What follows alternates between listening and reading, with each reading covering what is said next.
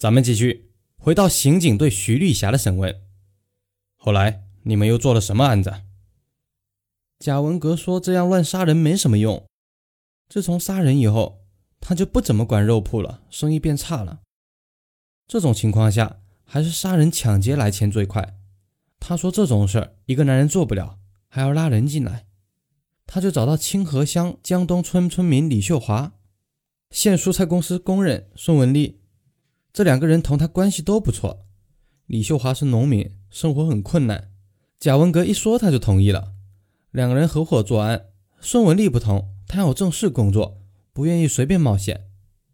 贾文革觉得孙文丽不可靠，就像对我一样，把他也绑住了，然后找回来一个小姐，让他杀掉。如果孙文丽不杀掉小姐，贾文革就杀掉他。孙文丽没办法，就用小匕首把小姐捅死了。之后就跟着他们一起杀人，这样前前后后他们一共杀了二十四个小姐，又开始抢劫杀人。抢劫杀人，你们怎么下的手？开始是贾文革他们把认识的有些有钱人骗回来，请他们喝酒吃饭，灌醉了以后杀掉。就这样杀掉两三个，贾文革觉得太危险了，毕竟同这些人认识，警察顺藤摸瓜还是能够找到。之后，贾文革就让我出去装作卖淫女，勾引男人回来给他们杀掉。我开始不肯，贾文革说：“你不肯就杀了你，再找别的女人一起干。你要是敢逃跑，我就杀你爸妈，杀你妹妹，你家在哪我都一清二楚。”我实在没办法了，只能晚上穿得很妖艳，去火车站勾引男人回来。把男人带回来以后，我就先打开收音机，把声音调到最大。然后借口去拿避孕套或者衣服，躲到旁边的屋子里去。贾文革他们三个人就冲进去，把这个嫖客给杀掉了，把随身的财物抢走。开始时他们使用斧头砍，匕首刺，杀一个人后全屋都是血，要清理好几天才能搞干净。受害人有时候还要搏斗一会儿，还会大声呼救。贾文革说这样杀人不行，会被邻居发现的，他就找朋友。搞到林场麻醉大牲口的麻醉剂，后来动手的时候，孙李两个人先把嫖客按住，贾文革用麻醉药往嫖客的脸上喷射，这种麻醉剂很强烈的，嫖客被喷了以后很快就会昏迷，接着他们就把嫖客勒死，或者注射麻醉剂毒死。那你们一共杀了多少人？我记得是十八个，他们有没有在外面杀人，我就不知道了。不可能吧？你是不是胡说八道？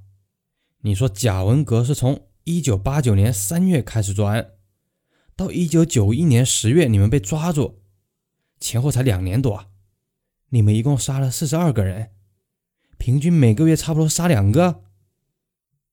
真的，我没说假话。那你们县这种小地方，两年失踪了四十多个人，就没人觉得有什么问题？开始时，贾文革杀的那二十四个都是卖淫女，他们这些人流动大，死活也没人管，没关系的。至于杀掉了十八个男人，我觉得县里边应该是知道的。我和贾文革同居以后很少外出，但有时候外面吃饭时也会听到有人议论，群众说有什么人好好的就不见了，怀疑是被人弄死了。那你们为什么来杭州？主要是讷河的风声变紧了。我装作卖淫女去拉客的时候，经常看到一些男人在公共场所走来走去，也不说话，就盯着来往的人看。贾文革告诉我，这些是便衣警察，让我以后不要上街拉客了。这边县里面民警开始挨家挨户的走访，不知道为什么没有走访到贾文革家里。但贾文革说老家不能留了，要出去避避风头，我们就离开黑龙江，沿途南下。这一路，我们也搞仙人跳作案，筹集旅费。只是我们人生地不熟，不敢杀人，只是单纯的敲诈抢劫。没想到到了杭州，做了第一起案子，就被你们抓住了。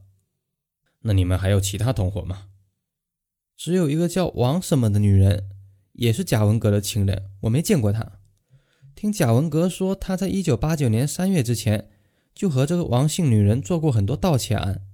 两个人偷了很多东西，连牲口也偷，卖掉的钱贾文革就拿来开了肉铺。结果他们有一次失手了，在盗窃人家牲口时被人抓住，扭送到派出所，留下了案底。贾文革说不能再偷了，况且盗窃赚钱太慢了，就让这个姓王的女人专门在火车站勾引外地男人来家里嫖妓，然后贾文革就装作她的丈夫，拿着匕首进来抢劫。有没有搞出人命就不知道了。这个王姓女人就知道贾文革的事情太多了，贾文革嫌弃她嘴巴不严，后来就找了我们。我们一共是六个人。根据反复调查，杭州警方认为徐丽霞不像在乱说。徐丽霞虽然高度紧张，说话还是比较有条理的。警方对于细节的反复询问，徐丽霞记忆很清楚，说的合情合理，没有编造的迹象。更关键的是，讷河县确实在两年内有十多个男人失踪，当地也已经立案侦查。在这种情况下，贾文革他们三个男的还是拒绝交代，负隅顽抗。但案件如果属实，就是建国以来的惊天大案之一，必须慎重对待。于是，案件被定为幺零二六大案。讷河警方迅速赶到贾文革家里，抓捕他的妻子，随后搜查了徐丽霞交代的两个菜窖。事实证明，许丽霞没有说谎。菜窖里面层层叠叠有四十二具尸体。后来，著名的法医专家崔道直当时亲自参加了现场侦查工作。多年后，新闻这么写：他不顾腐败尸体发出的恶臭，带着技术人员一筛子一筛子的排查物证，投入的模样让年轻警察钦佩。听说发现了四十多具尸体，小小的讷河县。就像被投入了一颗氢弹，一时间，全县的群众都涌到贾文革家来看热闹。不宽的街道被围得水泄不通，直到一具具尸体被搬出来，群众还是不敢相信。确实啊，贾文革的家在讷河属于比较偏僻的，几乎脱离了县城的范围。但是他家距离人来人往的火车站不到一千米，这也许是徐丽霞专门去火车站拉客的原因。更夸张的是，贾文革家的隔壁就是当地派出所民警董某某的家，两家仅仅隔着一条过道。群众们都觉得奇怪，贾文革怎么有胆量在这里杀人？事实胜于雄辩，四十二具尸体是做不了假的。这边呢，贾文革妻子李艳珍被捕以后，也供述了自己知道的事情。李艳珍说的同徐丽霞大同小异，看来案情基本就是如此。李彦珍认识贾文革的另一个情妇王延玲，也就是那个姓王的女人。警察随即将她抓捕归案。在清理菜窖尸体时，警方突然发现一个很恐怖的事情：讷河全年气温较低，每年有七个月气温都在零下，所以腐烂速度很慢。一些尸体尚没有完全烂掉。警方发现其中有一具男性尸体被剖开腹部，部分内脏丢失了。更可怕的是，这个男人的生殖器也没了，明显是用刀割的。警方询问徐丽霞和李艳珍，两个人回答是贾文革干的。这个死者叫做孙成民，是个进城做生意的农民，也是被徐丽霞色诱回来杀掉的。杀死了孙成民之后，贾文革突然说：“最近虚得很，家里还有两个女人，看来要补一补了。”随后，贾文革将尸体。剖心挖肚，又割掉生殖器，下锅炒熟吃掉了。有一个说法，他们吃掉的可能不止一个人，只是尸体腐烂无法确认了。真的是食人狂魔啊！死者的身份各异，什么样的人都有。对于他们的身份，我们今天是不可能知道了。网传失踪的人五花八门，有来县城卖黄豆的农民，有带着钱来采购的业务员。县城小有名气的推销员等等，这些人有人随身带着钱，有人则有车辆、牲口之类，反正都是可以搞到钱的人。由于证据确凿，贾文革也承认了罪行。他们这一伙人从1989年3月至1991年10月，共杀人、抢劫、强奸、盗窃作案六十四起，杀死四十二人。贾文革案件影响是非常非常严重的。后来，黑龙江曾经流传过一句顺口溜：“不想活到讷河。”这直接把讷河县说成是土匪窝了。为此，当地决定严肃处理，给予重判。这伙人在一九九一年十月被逮捕，十二月就被提起公诉。一九九二年一月八日，也就是抓捕后仅仅三个月，六名罪犯全部死刑，剥夺政治权利终身。